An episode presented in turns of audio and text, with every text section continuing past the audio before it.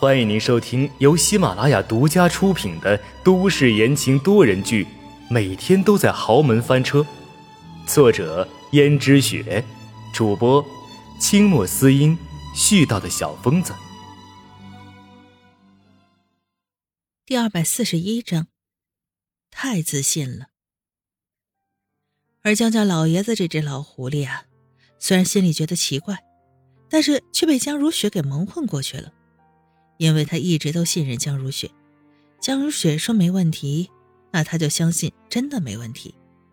可实际上，江如雪也没有查明，他只当江逸轩因为他那些话而改变。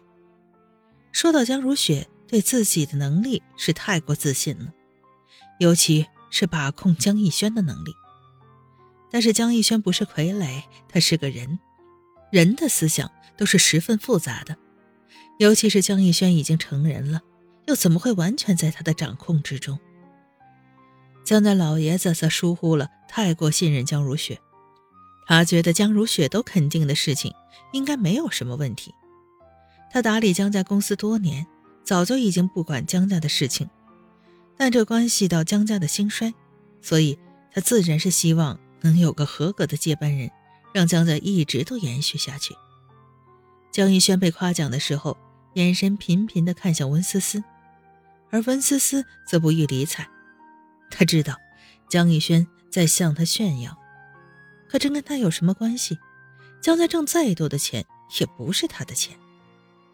这时候，江逸轩突然倒了一杯红酒，递到温思思面前。温思思问：“你这是干什么？”思思啊，这杯酒我敬你。自从你嫁给了我之后，我就明白了，我已经是一个丈夫了，将来呢也会是一个父亲，所以我应该扛起属于我的责任，于是我才有今天的成就，所以我要感谢你，我的妻子。不用了吧，我也没帮上你什么忙啊。这时候江家老爷子很高兴看见江逸轩要敬文思思一杯，当然不会阻拦，反而帮着劝道：“孙媳妇儿。”今天大家都高兴，你就不要扫大家的兴嘛。就算你身体不好，你喝一些意思意思也是可以的嘛。更何况，今天逸轩做的实在是不错，值得褒奖。你不会连这个面子都不给他吧？听见江家老爷子都说了，江逸轩知道温思思拒绝不了，于是江逸轩悄悄的朝温思思凑近了些，他凑在温思思的耳边道。思思，现在这么多人看着，你要是不接我的酒杯，那露出什么破绽，可就别怪我了。温思思瞪了江逸轩一眼，江逸轩不知道什么时候竟然也开始学会威胁人了，实在是让人刮目相看呢。于是温思思只好接过来，正打算把这杯酒勉强喝下去，这时候阎洛北却说：“逸轩，你没听侄媳妇说今天精神不好？”想以茶代酒吗？怎么又强迫他喝酒了？为难自己媳妇儿，不好吧？温思思没想到阎洛北会帮自己，但是江逸轩当然是不依不饶。听见阎洛北替温思思说话，江逸轩马上就想到了那晚的一幕：身为自己的小叔，竟然调戏自己的妻子。虽然从前的时候，江逸轩在江如雪的诱导下。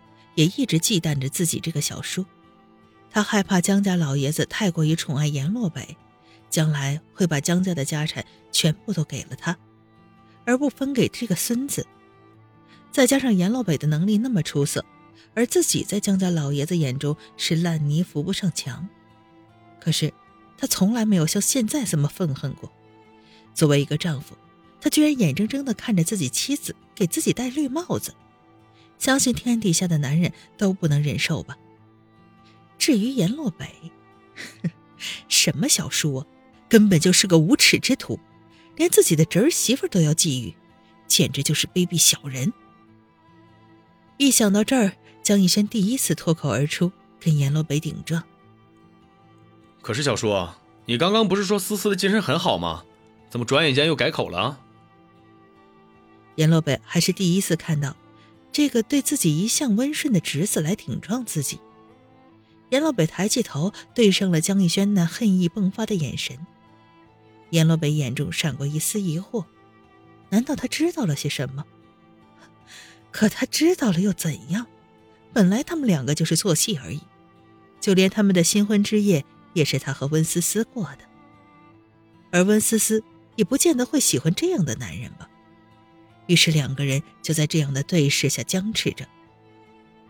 而江如雪看见这两个人就这么对上了，好像两个人在争执什么东西，而又看了看温思思，该不会是温思思这个祸水吧？他早就察觉了阎洛北对温思思有意思，难道自己这个不争气的儿子江逸轩也知道了什么？如果江逸轩知道了什么，那可就麻烦了。这时候，江如雪说：“哎，小弟，逸轩，你们两个在干什么呢？思思她不想喝，就不要勉强嘛。更何况敬个酒而已。你现在能力这么强，还愁没有庆贺的时候啊？”江如雪的这句话算是打了圆场，两个人就此坐下。江玉轩这个时候。心里想着，自己现在还是刚刚开始呢，能力肯定不如阎洛北。如果自己现在就和阎洛北对上，万一阎洛北打压自己，那真是自讨苦吃了。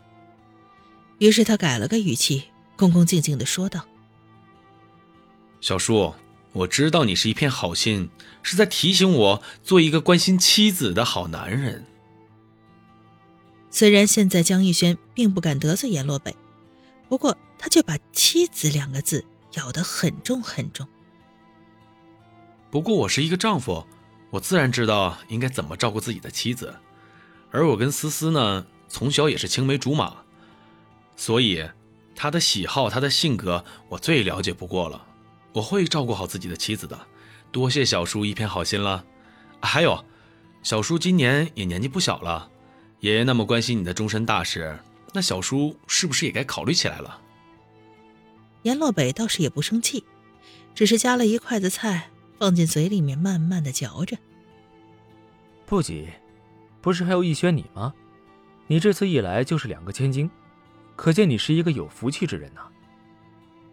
江家老爷子想了想，虽然千金也是我们江家的血脉，但是将来毕竟是要嫁到别人家做别人家的媳妇儿。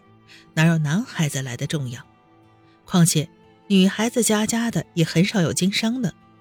要是遇到像江如雪这样的也就罢了，可天下有几个女孩子能像江如雪这样吃苦耐劳呢？女孩子就是温室里的花朵呀，逸雪，你还得努力努力，争取来年让我抱上重孙子。听众朋友们。本集播讲完毕，感谢您的收听。